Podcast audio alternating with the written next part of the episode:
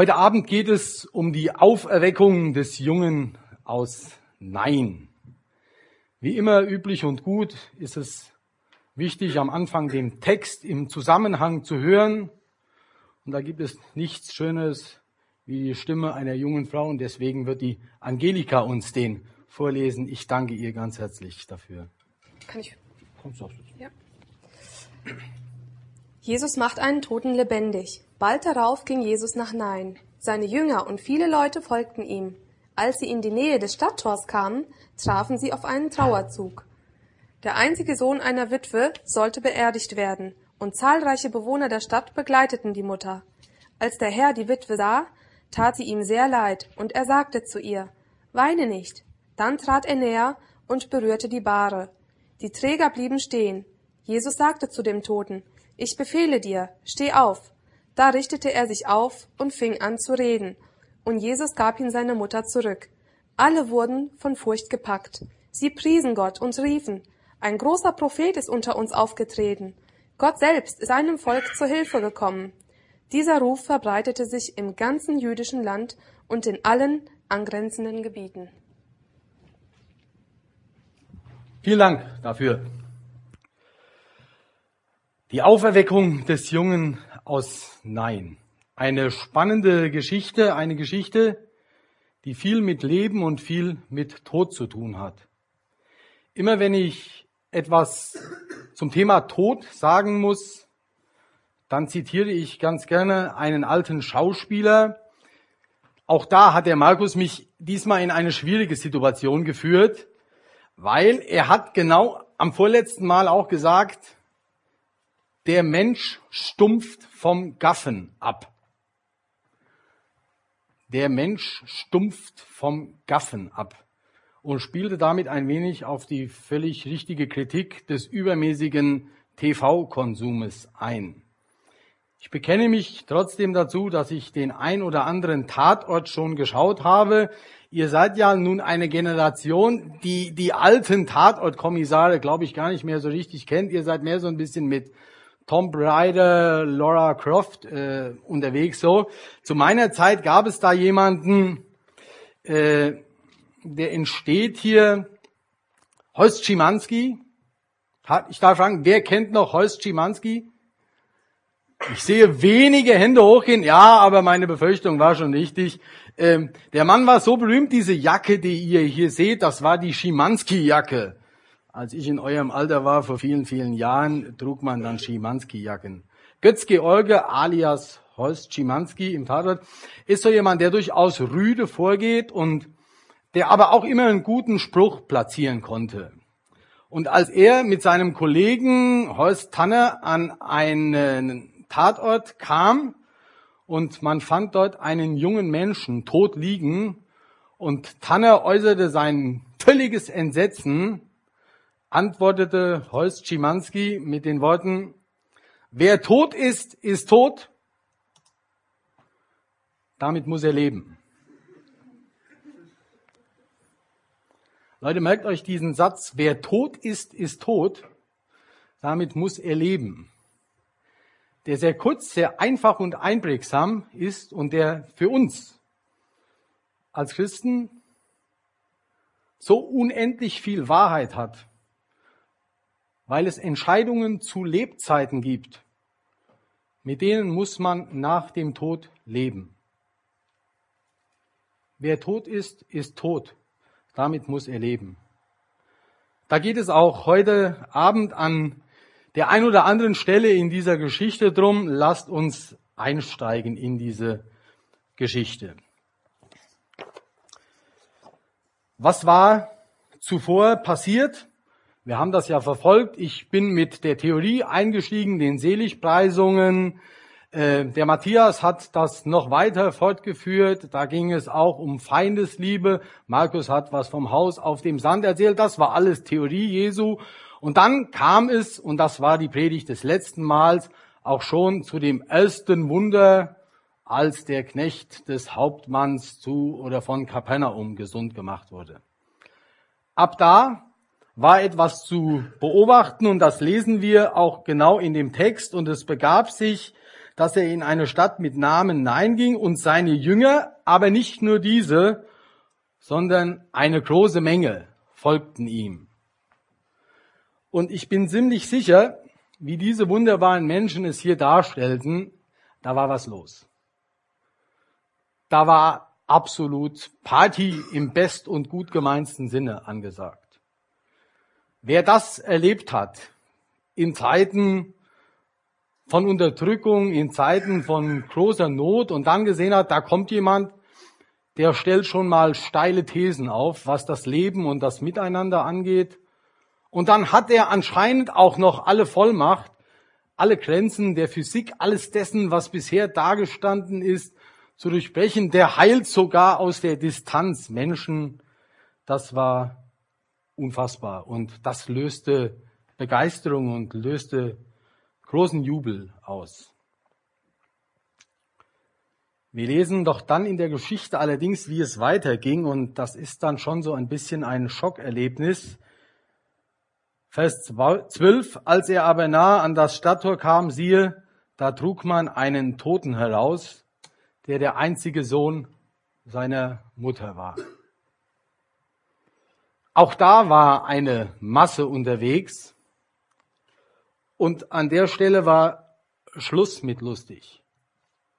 Ich glaube, dass da dem einen oder anderen war es vielleicht nur peinlich, der ein oder andere wusste überhaupt nicht, wie er mit dieser Situation umzugehen hatte und umgehen konnte. Beerdigung, Beerdigung eines Kindes, der einzige Sohn einer Mutter, die eine Witwe war, da trug man alles zu Grabe. Perspektivlosigkeit und Hoffnungslosigkeit. Was wir an dieser Stelle dieser Massenkollision glaube ich, mitnehmen können, was sehr entscheidend ist, dass Jesus dem Leid nicht ausweicht. Ich bin das letzte Mal noch mal mehrfach nach diesem Zitat nachgefragt worden, was C.S. Lewis gesagt hat zum Thema Leid. Das Leid ist die einzige Sprache Gottes, auf die wir noch hören. Vielleicht begegnet uns deswegen viel Leid auch an der einen oder anderen Stelle. Es macht es aber, glaube ich, auch gerade auf Basis dieser beiden Massen nochmal sehr deutlich, wenn du auf eine Party gehst und die Party findet ohne Jesus statt, dann ist die Party deutlich schlechter, als wenn sie mit Jesus stattfindet. Aber ich wage die Behauptung, sie ist noch erträglich. Geh aber mal auf eine Beerdigung, die ohne die Perspektive der Auferstehung stattfindet. Jeder, und ich gehe davon aus, jeder von uns war schon mal bei einer Beerdigung, der weiß, wie schwer es ist, auch vor dem Hintergrund, dass wir uns in der Ewigkeit wiedersehen werden, Abschied von einem Menschen zu nehmen. Aber Leute, wenn ihr diese Hoffnung nicht habt, dann ist jede Beerdigung eine tatsächlich entsetzliche, zutiefst entsetzliche Veranstaltung. Entscheidend ist, wenn du mit Jesus unterwegs bist, dann wirst du auch immer wieder in diese Massenkollisionen kommen. Dann ist nicht nur Party und Szene links im Bild angesagt, dann wird es auch dir immer wieder begegnen, dass du in solch hochspannenden Konfliktsituationen reinkommst. Und dann ist eine ganz entscheidende Frage auch, wie du dich entsprechend da aufstellst. Noch eine ganz kurze Bemerkung zum Thema Massenkollision, weil es hier am Ende auch um äh, Wunder geht. Einige haben im Moment große Angst vor dessen, was in Genf bei diesem Teilchenbeschleuniger passiert. Da prallen ja auch Massen aufeinander, auch wenn diese Teilchen sehr klein sind und sehr schnell sind und Wissenschaftler äh, sich damit erhoffen, ein wenig näher diesem Ursprung der Erde auf die Spur zu kommen. Leute, habt da keine Angst, was die erforschen. Also wie schon mal gesagt beim Turmbau zu Babel, äh, das ist hier schon ziemlich komplex gebaut auf dieser Erde. Und die Wissenschaftler kommen vielleicht an der einen oder anderen Stelle dem ein bisschen auf die Spur, was Gott sich zu Beginn dieser Erde ausgedacht hat. Führt auch mit Leuten, die da auf der Rille was haben, keine engagierte wissenschaftliche Diskussion. Max Planck, der Erfinder, der Urvater der Quantenphysik, hat gesagt, für den gläubigen Menschen steht Gott am Anfang, für den Wissenschaftler am Ende aller seiner Überlegungen. Für den gläubigen Menschen steht Gott am Anfang, für den Wissenschaftler am Ende all seiner Überlegungen. Da hat mancher Wissenschaftler in gut gemeintem Sinne bei all seinem Engagement vielleicht noch nicht ganz bis ans Ende gedacht. Und so werden da auch sicherlich noch die ein oder andere Massenkollision aufgelöst werden. Und es ist ansonsten sehr, sehr schwierig, jede Wunderdiskussion auf irgendeiner intellektuellen oder wissenschaftlichen Basis führen zu wollen. Zurück zur Geschichte. Wie geht Jesus mit dieser Situation um? Ist ein Feuerwehrmann, Feuerwehrmann unter uns? Bitte um einfaches Handzeichen. Normal sind immer Feuerwehrmänner da. Heute Abend nicht. Doch, sehr gut. Was melde ich, wenn was passiert ist? Die fünf Ws müssen auch alle zitieren können, die einen Führerschein gemacht haben. Jo, das macht auch nichts, weil du kommst ja dann und hilfst. Alle anderen hätten es eigentlich wissen müssen. Also, wo ist was passiert? Können wir sagen, in Nein ist was passiert. Was ist passiert? Ein totes Kind wird zu Grabe getragen und wir stellen eine verzweifelte Menge Menschen, insbesondere eine verzweifelte Mutter fest. Wie viele sind denn betroffen? Ja, auch da ist eine große Menge betroffen. Was ist denn passiert? Welche Verletzungen? Verzweiflung, Hoffnungslosigkeit und tiefe Depression. Und dann kommt das fünfte W nach wo, was, wie viele und welche, nämlich das Warten. Genau das ist auch hier angesagt und ich kann mir vorstellen, dass einige schon da gestanden haben und haben gesagt, Mensch, wir warten, was wird denn jetzt passieren? Jesus hat doch schon mal diesen Knecht von dem Hauptmann da auf Distanz geheilt. Nun muss man zugegebenermaßen sagen, der war ja nun noch am Leben und war in Anführungszeichen, wenn auch schwer krank, aber er war nur krank. Hier ist schon jemand gestorben. Geht Jesus also her und sagt direkt, Junge, steh auf und das Thema geht weiter. Auch hier können wir von Jesus eine ganze, ganze Menge lernen, wie man in solchen Situationen umgeht. Der Text geht so weiter, dass Jesus herzutrat und als sie, nämlich die Mutter, der Herr sah, jammerte sie ihn und er sprach zu ihr, weine nicht. Hochinteressant. Jesus geht es nicht um Machtdemonstration. Er geht nicht her und sagt, ey, hier kommt ihr draußen, alles mal kein Problem. Ich sag, komm, Junge, steh auf und weiter geht's. Dann sofort die ganze Masse der Headbangers auf der rechten Seite springt rüber zu den Jubelnden und sagt, hey, super Party, wir haben noch eins drauf, der kann sogar Tote lebendig machen. Jesus begegnet dem Menschen, der in dieser Situation das dickste Päckchen zu tragen hat. Und er geht persönlich auf den Menschen zu. Und das allererste, was er macht, er tröstet diesen Menschen. Du bist Gott, die Mutter ist Gott und alle auf der Seite derer, die Leid zu tragen haben, sind Gott sympathisch. Auch das habe ich, glaube ich, das letzte Mal schon gesagt. Ich kann sehr schlecht Hochdeutsch, fast kein Englisch, erst recht kein Latein. Mein Sohn lernt jetzt Latein, deswegen komme ich in den Stamm dieser Sprache so ein bisschen rein. Sympathisch setzt sich zusammen aus Sym, was mit, und pathisch kennt ihr von Pathologe, das ist der Leidenskundler, also heißt sympathisch eigentlich mitleiden. Du bist Gott sympathisch, weil er mit dir leidet. Deswegen geht Jesus zuallererst auf diese Frau zu und spricht sie an und sagt, weine nicht. Dann kommt der große Showdown. Dieser Junge war tot.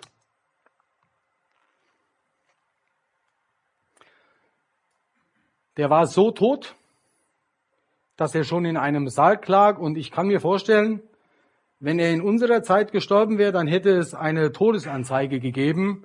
Vielleicht hätte über dieser Todesanzeige diese gesamte Verzweiflung geschrieben, äh, gestanden in dem Zitat aus Psalm 1, Hä, warum stehst du so ferne und verbirgst dich zur Zeit der Not? Und so wie es für die Mutter insbesondere zur damaligen Zeit war, die Kinder war das, was für Existenzgrundlage und Versorgung für Zukunft und Perspektive stand, insbesondere für eine Frau, die ihren Mann schon verloren hatte. Sie war Witwe. Und sicherlich war es auch ihr geliebtes Kind. Unfassbar. Ich kann mir vorstellen, sie zitierte, mir wurde alles genommen. In tiefer Trauer nehme ich Abschied von meinem einzigen und über alles geliebtem Kind. Sein Nachname kennen wir nicht, aber auch interessant, dass der Ort sehr genau beschrieben wird.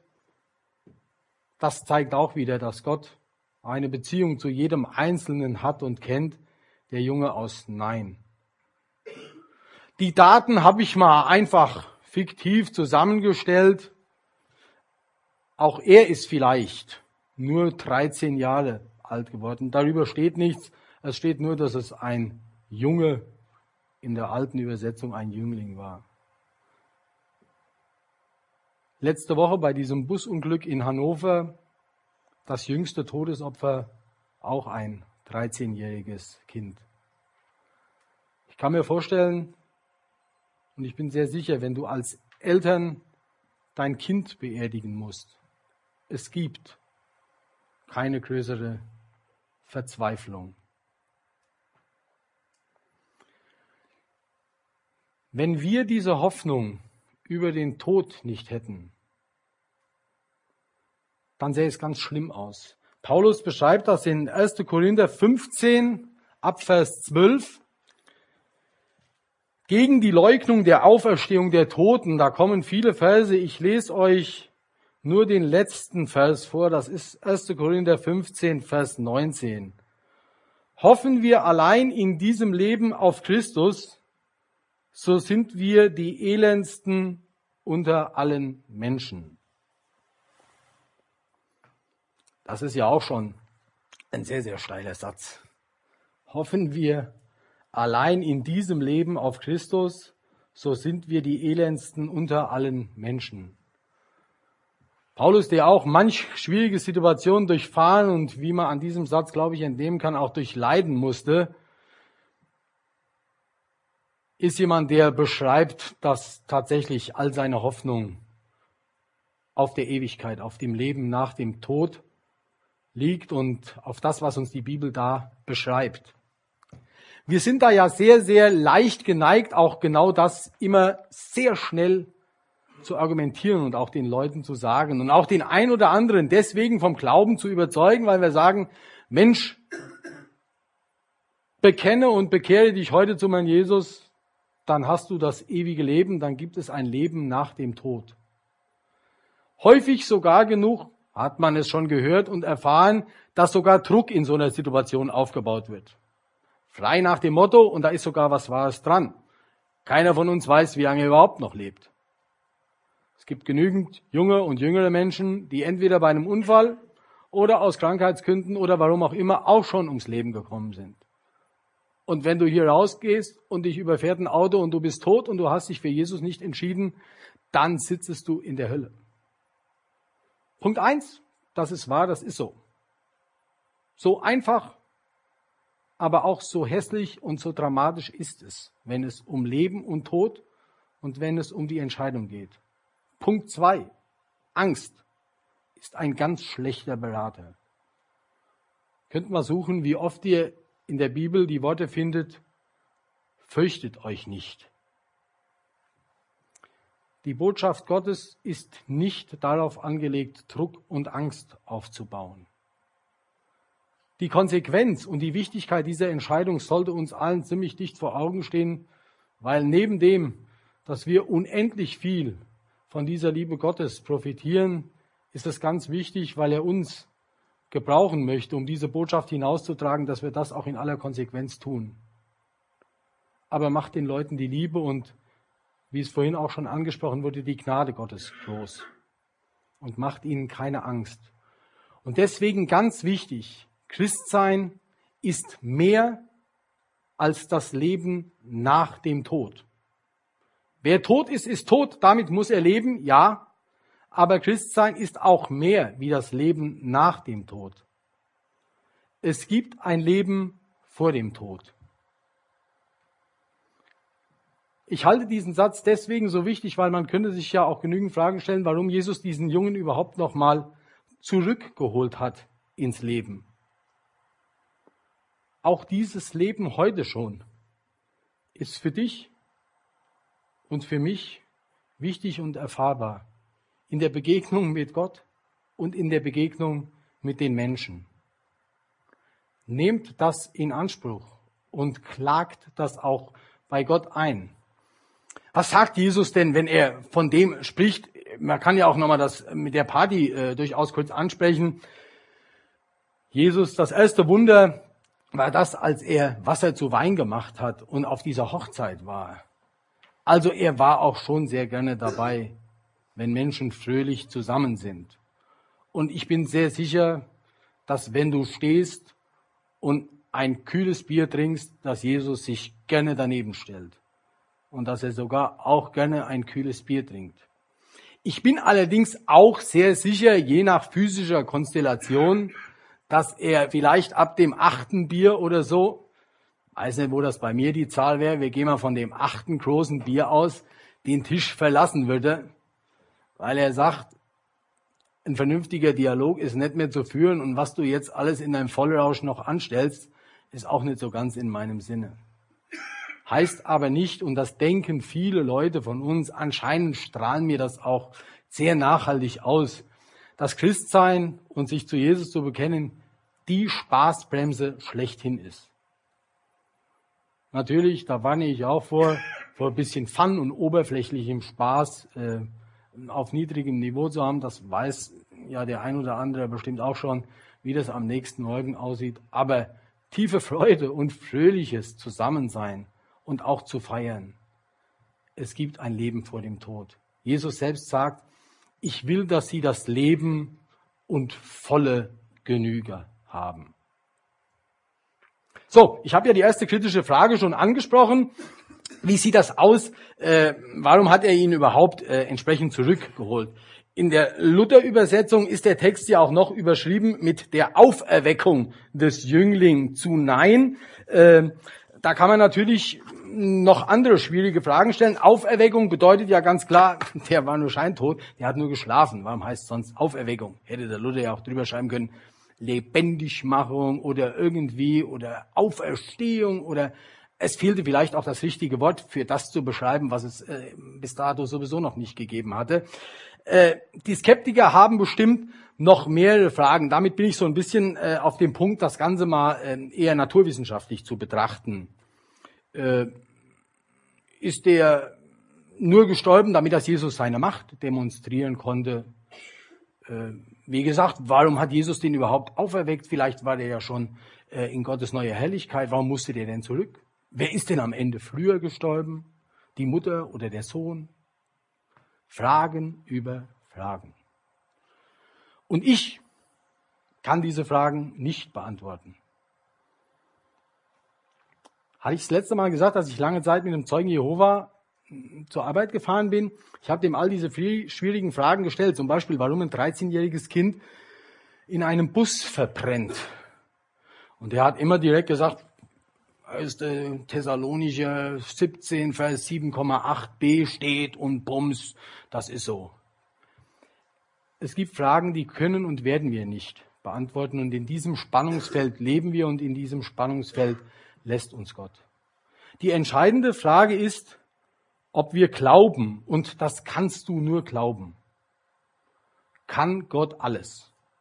Mit dieser Frage steht und fällt jedes Thema. Ob er dieses Universum, ob er die Menschen erschaffen hat, ob er Menschen bewegen kann, auch heute bewegen kann, ob er Wunder tun kann, ob er auch heute Wunder tun kann. Kann Gott alles. Wenn du mathematisch da dran gehst, auch unter Einbezug von Wahrscheinlichkeitsrechnungen oder sonst was, wirst du immer Schiffbruch leiden. Folgendes einfaches Beispiel. Kurze Frage. Ich frage, kann Gott alles? Wer sagt, ja, Gott kann alles? Kurzes Handzeichen. Okay, deutliche Mehrheit. Einige enthalten sich, sind ein bisschen zögerlich. Ich bin genau der Meinung auch. Kann Gott alles? Dann ganz kurze Fragestellung. Wenn Gott alles kann, kann Gott einen Stein machen, den er selbst nicht heben kann? Kann Gott einen Stein machen, den er selbst nicht heben kann? Ein sehr einfaches Paradoxon, wo wir aber sehr schnell merken, Erkenntnis und Verstand ist Stückwerk. Und schon drehen wir uns im Kreis. Okay, er kann einen Stein machen. Natürlich ist er so schwer, dass er ihn nicht heben kann. Aber wenn er ihn nicht heben kann, dann kann er ja nicht alles. Kann er ihn aber heben, dann kann er natürlich keinen Stein machen, der so schwer ist. Mach einen Haken dran. Du kannst mit unserem Verstand Gott nicht verstehen. Deswegen sprechen wir immer von Glauben und Glauben hat immer was mit Vertrauen zu tun. Wenn ihr so Verstandsdiskussionen führt, und das ist sehr interessant und spannend, die zu führen, zeigt aber den Leuten immer, dass unser Verstand eine Grenze hat, mit diesem einfachen Beispiel. Bei alledem, was wir Menschen schon erreicht haben, ich stelle mir immer vor, man hat ja aktuell zum Beispiel mal so eine Raumsonde losgeschickt, die soll da zweimal um den Mars rum, ein paar Bilder und dann äh, zurückkommen. Stellt euch mal vor, wir setzen einen Hund in das Kontrollzentrum nach Houston und sagen, hey Hund, komm, steuer das Ding mal. So versuchen wir, glaube ich, manchmal in die Entscheidungen Gottes Einfluss zu nehmen und sind eigentlich hoffnungslos damit überfordert. Heißt nicht, dass Gott uns nicht einen Verstand gegeben hat, den wir gebrauchen sollen.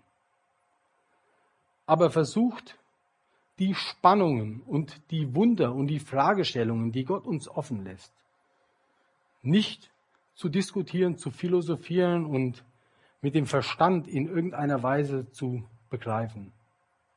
Interessant ist, wie es in unserer Geschichte weitergeht, nachdem Jesus die Mutter getröstet hat, geht er zu dem Jungen und sagt, Junge, ich sage dir, steh auf. Der konnte hören, interessanterweise, obwohl er schon tot war. Die Frage haben wir ja auch vorhin schon abgehakt.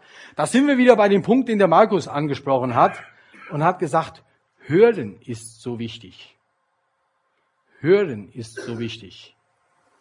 Wir glauben heute, und das ist halt in unserer Zeit auch sehr, sehr schwierig, dass die Augen so unendlich wichtig sind. Nach meinem viel zitierten Fahrradsturz musste ich zum Augenarzt, weil auch meine Augen sehr darunter gelitten haben und da musste da so ein bisschen rumgelasert werden. Muss keine Angst vor haben, ist auch ganz wenig spektakulär. Ich habe aber dann irgendwann mit der Augenärztin mal die spannende Diskussion geführt und habe gefragt, was ist denn, wenn ich nur doch in letzter Konsequenz erblinde? Sie sagt, ich will Ihnen jetzt schon eines Tröstende sagen. Punkt eins, ich halte es für sehr unwahrscheinlich, dass es passiert. Punkt zwei, unter blinden Menschen ist die Zahl derer, die in eine tiefe Depression kommen, ungleich geringer wie unter den Menschen, die nichts mehr hören können. Auch unser gesamtes Hörsystem, unser Hörorgan ist weitaus besser angelegt als unser Auge. Nur heute, wo alles so ein bisschen, sieht man ja an so einem Beamer, eher visualisiert ist, meinen wir, oh, gucken und äh, gucken ist ganz, ganz wichtig. Gott redet und wir müssen lernen zu hören. Und deswegen geht Jesus hin und sagt zu dem Jungen, Mensch, ich sage dir, steh auf. Wer tot ist, ist tot. Damit muss er leben. Und ich glaube, dass es auch einige Menschen gibt, die leben und trotzdem irgendwie schon mausetot sind. Weiß nicht, ob es dir auch so geht. Wir haben ja vorhin auch schon so eine ähnliche Situation beschrieben. Auch mir geht es immer wieder so, dass du sagst, du bist ausgelaugt, du bist mutlos, du bist verzweifelt und du liegst da. Gott begegnet dir auch in dieser Situation. Es gibt aber auch Menschen, die in der absoluten Gleichgültigkeit irgendwie schon einen Haken da dran gemacht haben. Und es gibt welche, die sind immer am Philosophieren, am Diskutieren und die sind auch ein klein wenig am Ideisieren. Zum Ideisieren, ein Kunstwort der Firma IBM, gibt es einen sehr schönen Videospot und den möchte ich uns gerne kurz zeigen. Ich zeige Ihnen nochmal, wenn ich eins zurückgehe und hoffe. Ah ja, das ist gut. Man kann den hier aus dem Präsentationsmodus raus nicht starten. Dann gucken wir mal, ob ich die Präsentation mal kurz beende. Ist auch mal spannend für euch zu sehen, wie man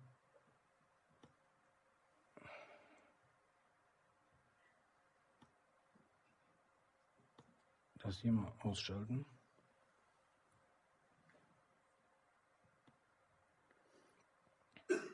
Noch denkt der Rechner.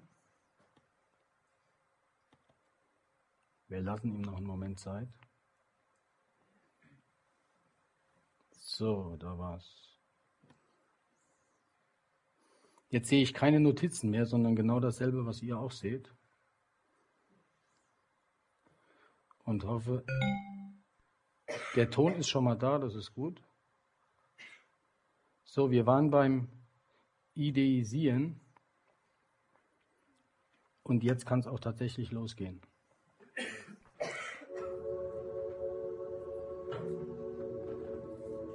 Was macht ihr denn hier? Wir ideisieren. Idee was? Ideisieren. Was ist das denn? Neue Ideen entwickeln. Warum nennt es da nicht so? Es ist irgendwie anders. Wir müssen überdenken, wie wir Dinge anpacken. Strukturen. Prozesse. Wir müssen innovativ sein. Und wie?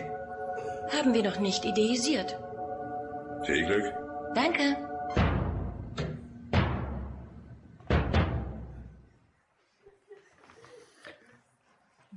Diese Situation, ich lasse es gleich noch mal ganz kurz laufen, die erinnert mich an so manche Diskussion, die man in Gemeinden hat. Da kommt der ein oder andere rein und der bringt einen Treif mit sich, das habt ihr noch nicht gesehen. Und dann gibt's die erste Wortmeldung und die heißt, das haben wir schon immer so gemacht. Nachdem die nach anderthalb Stunden wegdiskutiert ist, meldet sich der zweite und sagt, das haben wir noch nie so gemacht glaube, dass es viele von uns gibt, die aber auch im Glauben in genau so einer schwierigen Situation stehen und viele Dinge verstehen wollen und hinterfragen wollen. Und Jesus sagt, Mensch, ich sage dir, steh auf und wag es einfach und mach es. Wir schauen uns noch mal ganz kurz den Spot an. Was macht ihr denn hier?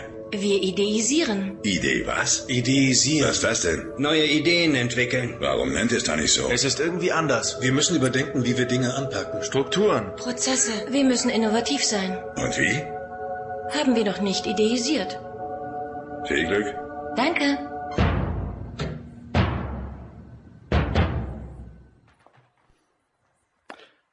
Dank an die Firma IBM, ein eindrücklicher Spot.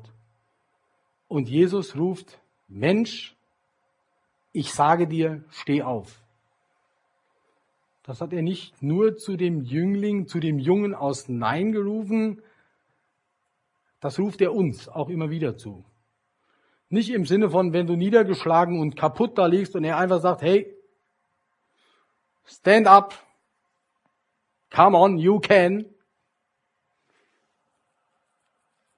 Sondern da geht er dir tatsächlich sehr nach, ermuntert, tröstet und stärkt dich. Aber wenn wir da liegen, weil wir am Ideisieren sind, wie Glauben funktionieren könnte und was vielleicht alles so schlecht ist. Ich lade dich ein und das waren und sind immer Phasen, Hochphasen meines Glaubenslebens gewesen. Einfach machen. Mensch, ich sage dir, steh auf. Und Jesus wird dich da begleiten. Wie endet unsere Geschichte? Vers 16. Und Furcht ergriff sie alle. Logisch, was sie da gesehen haben, da war jetzt ein bisschen Schockerlebnis im Hintergrund. Und sie priesen Gott und sprachen, es ist ein großer Prophet unter uns aufgestanden und Gott hat sein Volk besucht ist mir auch, wäre mir auch nie in dieser Geschichte aufgefallen. Sowas liest auch einfach die Geschichte, kennst du, klar, da war ein Junge, der war tot und die Mutter, die war von dem abhängig und Jesus ist da vorbeigekommen und äh, dann hat er den auferweckt und seiner Mutter wiedergegeben. Wenn du dich vorbereiten musst und länger als zehn und kürzer als eine Stunde über so einen Text reden musst, guckst du dir auf einmal Vers für Vers an und dann steht da, Gott hat sein Volk besucht. Das haben die großen Massen damals festgestellt. Es gibt ja keine schönere und bessere Überleitung in die kurz bevorstehende Advent- und Weihnachtszeit. Das ist die Botschaft von Weihnachten. Gott hat sein Volk besucht. Für andere Religionen vollkommen undenkbar, dass ein Gott sich aufmacht und nach uns Menschen, nach diesen Geschöpfen schaut und auf diese Erde kommt. Und schon gar nicht, dass er jeden Einzelnen bei der Hand nimmt. Am Ende auch dieser Geschichte stellt die große Menge auf beiden Seiten fest, Gott hat sein Volk besucht. Ich fasse zusammen. Wer tot ist, ist tot. Damit muss er leben. Nochmal, es gibt Entscheidungen zu Lebzeiten, damit müssen wir nach unserem Tod leben. Für den, der es noch nicht verstanden hat, die Ewigkeit ist lange, ziemlich lange. Aber das ist kein Grund, Angst und Panik zu machen. Das ist ein Grund, sich der Wichtigkeit dieser Entscheidung deutlich zu machen. Im Rückschluss daraus, es gibt ein Leben vor dem Tod. Christlicher Glaube ist keine billige Vertröstung auf das Jenseits, sondern ist heute schon erfahrbar. Was nicht bedeutet, Party 24 mal sieben Stunden Quatsch, sieben Tage, 24 Stunden mal sieben Tage die Woche, Party rund um die Uhr. Auch euch und mir wird es immer wieder begegnen, dass wir in Leitsituationen kommen. Gott ist da und tröstet. Weine nicht, du bist Gott sympathisch. Gott leidet mit. Und weil Gott da ist und weil Gott dich wieder aufrichtet, kann er dir und mir zurufen, Mensch, ich sage dir, steh auf.